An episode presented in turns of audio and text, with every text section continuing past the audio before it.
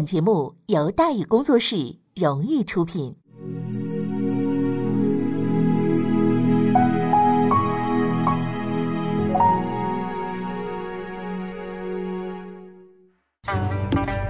说书唱戏劝人方，三条大道走中央，善恶到头终有报，人间正道是沧桑。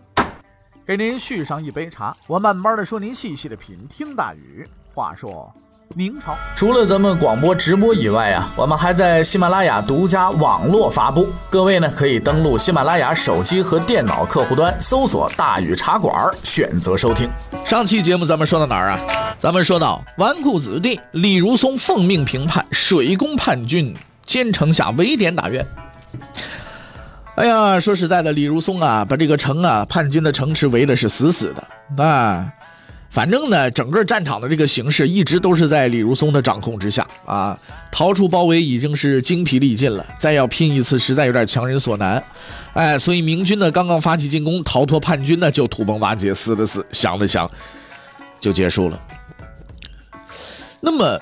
李如松呢，水攻城池啊，就料定敌军必然会出城求援，而城外叛军的方向呢，他也已经探明了，在敌军必经的路上，他也设了埋伏了。这是一件再简单不过的事情。但是呢，有一件事情，还是出乎了他的意料，就是叛军的援军呢，还是来了。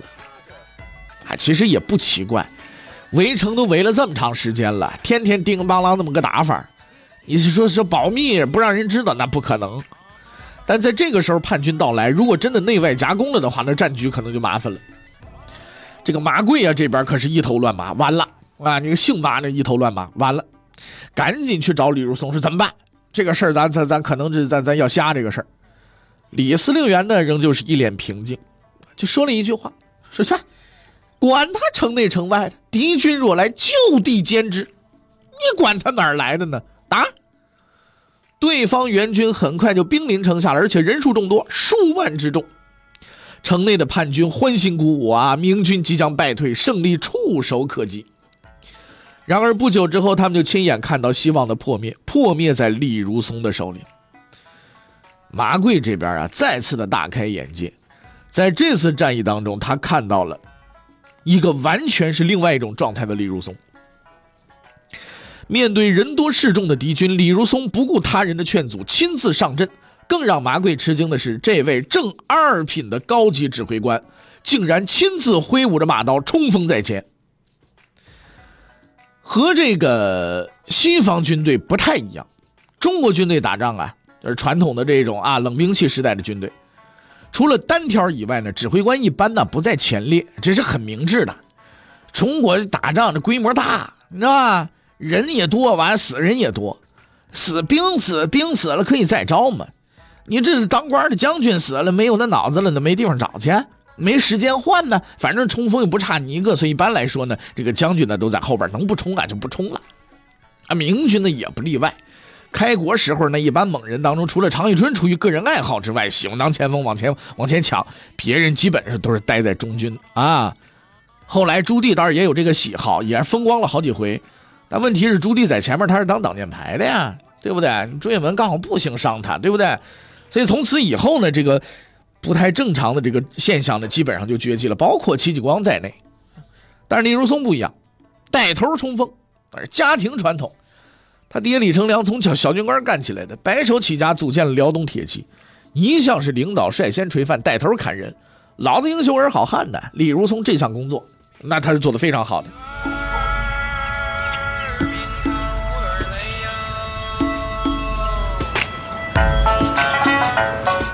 于是乎呢，在李如松的带领之下，明军向叛军发动了猛攻。但是对方啊，估计也是急了眼了，死了命的抵住明军的冲击之后，竟然还能发动反攻。而毕竟李如松这样的人还是少数啊，大多数明军都是按月拿工资的，被对方那么一冲啊，怕死的难免就往回撤了。而此时李如松啊，又表现出了患难与共的品质，谁不姓跑？但凡逃跑的，都被他的督战队给干掉了。他也不甘寂寞，亲手杀了几个退却的士兵。在凶神恶煞的李如松面前，士兵们终于认定：得，咱们回去打仗去吧。打仗啊，好歹你要是打起来还能活。这要是回来不打了，冲到李如松跟前那就是个死。所以在明军的顽强阻击之下，援军败退而去，城内叛军失去了最后的希望。正所谓屋漏偏逢连夜雨，博拜又发现，经过多日水炮，城池北关附近的城墙已经塌陷了，防守极其的薄弱。现在不管是李如松还是博拜，都已经认定战争即将结束，只剩下最后的一幕。在落幕之前呢，李如松召开了一次军事会议，讨论下一步的进攻计划。在场的人终于达成了一致意见：进攻北关。为什么进攻北关？瞎子都能看得见吗？这里是最好的突破口嘛。李如松点了点头，他命令部将肖如勋带兵攻击北关，但是接下来却下了另一道让所有人大吃一惊的命令：全军集合，于北关攻击开始之后总攻南关。所有人都认定北关将是主攻地点，所以进攻南关这才是最好的选择。兵者。诡道也。从那一刻起，麻贵才真正认识了眼前的这个人，这个被称为纨绔子弟的家伙。他知道这人这个能力啊了不得，这人这个前途也是不可限量的。进攻开始了，当所有的叛军都集结在北关，准备玩最后一把命的时候，却听到背后传来了呐喊声。李如松这次也豁出去了，亲自登云梯爬墙，坚守了几个月的城池就此被攻陷。紧跟在李如松身后的正是麻贵，看着这个小自己一茬的身影，麻贵是心服口服啊，甘愿步其后尘。但是他不会想到，五年之后，他真的步了李如松的后尘了。看见明军入城，叛军们慌不择路。要说这波拜不愧是首领，比小兵反应快多了，一转手干掉自己两个家属啊，并且召集其余叛军找李如松谈判。大意是说，我呀，我之所以反叛。我受我受这俩人骗，这俩我已经宰了，啊，我已悔过自新了，给我和我家人一条活路呗。李如松想了想，说行，放下武器，啊，放下武器，饶了你。博拜松了口气，投降了。延续了几个月的宁夏之乱就此画上句号。由于其规模巨大，影响深远，史称万历三大征——宁夏之乱。当然了，关于博拜的结局，咱们得交代一句啊。史料是这么写的，叫尽灭败族，全杀了，这就是李如松的风格啊！投降，投降，你早干嘛去了？投降啊！对李如松而言，万历二十年是个多事的年份，刚刚解决完宁夏这摊子事儿，就接到了宋应昌的通知，于是提督陕西。马上就变成了提督辽东，啊，陕西这边凳子没坐热呢，掉头奔日本人去了。其实说起来，李如松呢也不是故意耍大牌，一定要宋部长等。之所以拖了几个月，是因为他也得等。事实上呢，所谓辽东铁骑不是李如松一个人指挥，而是呢分由八个人来统领。参与宁夏平乱的只是其中一部分。而这一次，李如松并没有匆忙出发，在仔细思虑之后呢，他决定召集所有的人。战争的直觉告诉他，在朝鲜等待着他的将是更为强大的敌人。作为大明最为精锐的骑兵部队呢，辽东铁骑的人数啊并不多，加起来也不过就是万人左右，分别由李成梁旧部、家将、儿子们统管。除了李如松有三千之外呢，他弟弟李如梅、李如珍啊、李如吴，以及呢这个呃心腹家丁啊、祖承训呢、呃这个扎大寿啊等等，都只有一千来人。所谓浓缩的才是精华，应该也就是这意思了。而除了这帮嫡系之外呢，他还有几支啊杂牌军。奉宋永昌命令，归李如松指挥的包括全国各地的军队。自万历二十年八月份起，冀州、保定、山东、浙江、山西、南直隶各军纷纷受命，向着同一个方向集结。啊，万历二十年十一月，各路部队辽东会师，元朝军队组建完成，总兵力四万余人。宋英昌为经略，李如松为提督。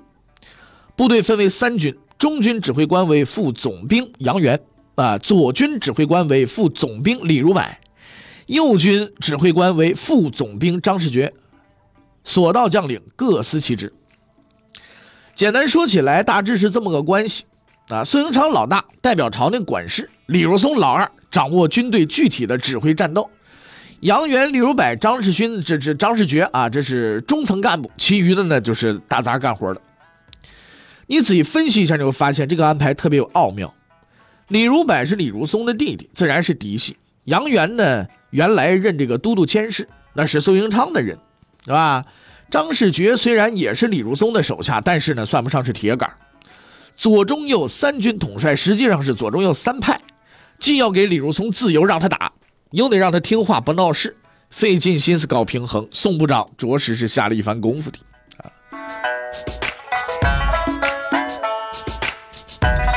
可是实际操作起来呀，宋部长才发现，不那么回事儿。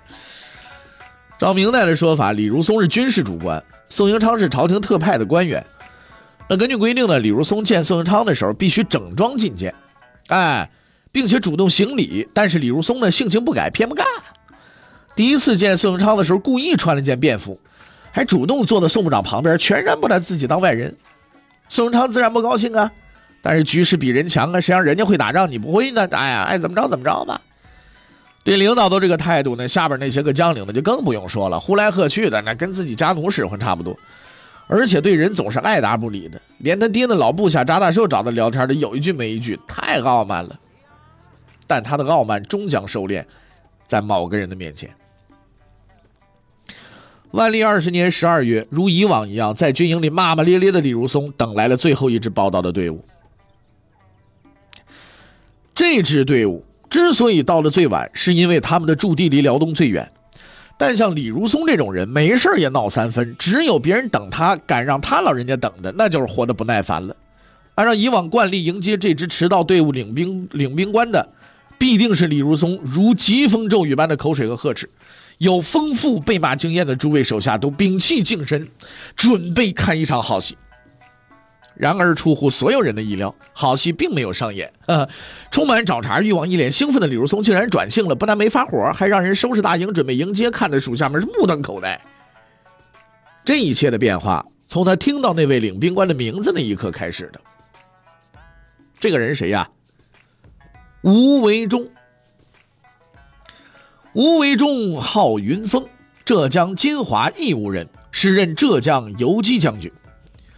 这个名字不起眼，这份履历也不辉煌，但只要看看他的籍贯，你再翻翻他的档案，你就能明白这个面子，李如松是不能不给的。简单说来，二十多年前，李如松尚在四处游荡之际，这位仁兄已经在浙江义乌参军打倭寇了。招他入伍的就是戚继光。李如松不是不讲礼貌，而是只对他看得起的人讲礼貌。戚继光自然是其中之一，更何况他爹李成梁和戚继光的关系那么样的好，对于这位偶像级的人物，李如松一向是奉若神明的。作为戚继光的部将，吴为忠有极为丰富的战斗经验，啊，当然主要是对付日本人的经验，而且呢，这个经验是他大半辈子打日本打出来的这么一个经验，应该算是灭倭专家。那对这种专业性人才，李如松自然要捧吧。而更重要的是，吴维忠还带来了四千名特殊的步兵。什么特殊的步兵啊？戚家军。虽然戚继光不在了，第一代戚家军要么退了休了，要么升了官了。比如说吴卫忠啊，但是他那个练兵方法却作为光荣传统流传下来了，一代传一代，类似于咱们今天什么钢刀连的英雄团的，哎，这个精神是在的，旗帜永远在飘扬，是吧？这四千人就是戚继光训练法的产物，时代不同了，打法还一样，摸爬滚打，吃尽了受苦是受尽了累，练完之后拉出去搞社会实践，干嘛打倭寇嘛？虽说大规模的这个倭寇入侵呢已经不存在了，但毕竟当时日本太乱了，国内工作也不找不好找，所以时不时的总有一群穷哥们跑过来抢那么一把，而戚继军的练兵对象就是这帮人。于是，在经历了长期理论和实践相结合的锻炼之后呢，作为大明帝国最精锐的部队，打了十几年倭寇的戚家军，二点零版啊，将前往朝鲜，经历一场他们先辈曾苦苦追寻的战争。因为在那里，他们的敌人是正是倭寇的最终来源。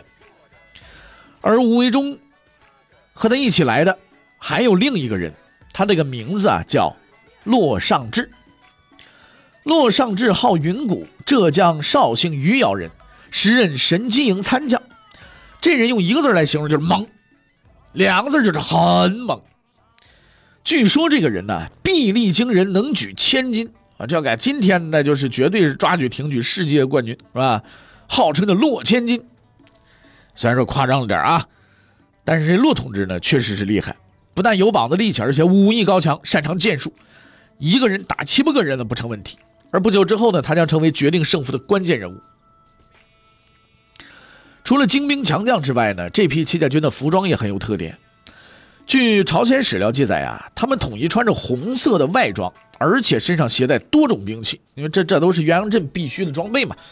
所以放眼望去，嚯，这支部队太显眼了，这也是个怪事儿。打仗的时候，你显眼这不不是个好事嘛？就比如说曹操同志吧，割须断袍，这这这表现如此的低调，这才保了一命嘛。但之后的战争过程为我们揭示了其中的深刻原理：低调那是属于弱者的专利，战场上的强者从来都不需要掩饰。至此，大明帝国的两大主力已经集结完毕，最优秀的将领也已经到齐了，一切都已齐备，摊牌的时候到了。但在出发前的最后一刻，一个人却突然闯入了李如松的军营，告诉他：“不要打了，啊，不用大动干戈，凭着我自己的只言片语，我就能逼退倭兵。”这个人呢，就是沈维敬。虽然宋营昌言辞警告过他，也明确告诉了他谈判的条件，这位大混混却是混出感觉来了啊！不但不回家，反而呢变本加厉，频繁奔走于日本和朝鲜之间，来回的搞外交，也就是搞忽悠啊！当他听说李如松准备出兵的时候，马上呢急急忙忙赶过来了，担心这位仁兄一开战坏了自己和平大业，哎，所以一见到李司令员，拿出了当初忽悠朝鲜国王的本领，描述和平的美妙前景，劝说李如松：“哎呀，不要打嘛，同意日方条件。”在他看来，这是有可能的。他唾沫横飞讲了半天啊，李如松也不搭话，聚精会神听他讲。等他不言语了，李如松问他：“说完了？”沈就说完了，说完了哈，好。说完了是吧？来呀，给我拉出去斩了！沈卫青一下就懵了，他不知道李如松对于所谓和平使者，从来就是只有一个态度，那板砖拍他。老子他妈手里有兵，对不对？杀了他们就完了吗？谈判？呸！那是跟我说的话吗？啊！眼看着沈大忽悠就要完蛋了，一人站出来说话了。这个人的名字叫李应士。啊，时任参谋，虽说名字呢叫应试啊，但是不像是应试教育的产物。眼珠子一转，拦住李如松，还说别别别。他呀，跟李如松说了一句话。李如松听完改变主意了，于是吓得魂不附体的沈维敬保住了自己的性命啊，被拖回了军营软禁起来。李应试的那句话大致可以概括为八个字此人可用，将计就计。具体说来，就是借此人假意答应日军的条件，麻痹对方，然后发动突然袭击，势之以动，利其静而有主。此云暗度陈仓啊！万历二十年十二月二十六日，李如松率领大军跨过鸭绿江。朝鲜国王李岩站在对岸，亲自迎接援军的到来。被人追砍了几个月，又被忽悠了若干天，来来往往没见过干货。现在终于等来了实实在在的拳头啊！但是柳成龙不这么看。这位仁兄老习惯啊，占山头数人头，数完了之后皱眉毛，私下找李如松：“你们带多少人呢？”李如松说：“我带了四万来个，不到五万吧。”刘成龙不以为然，哈哈哈。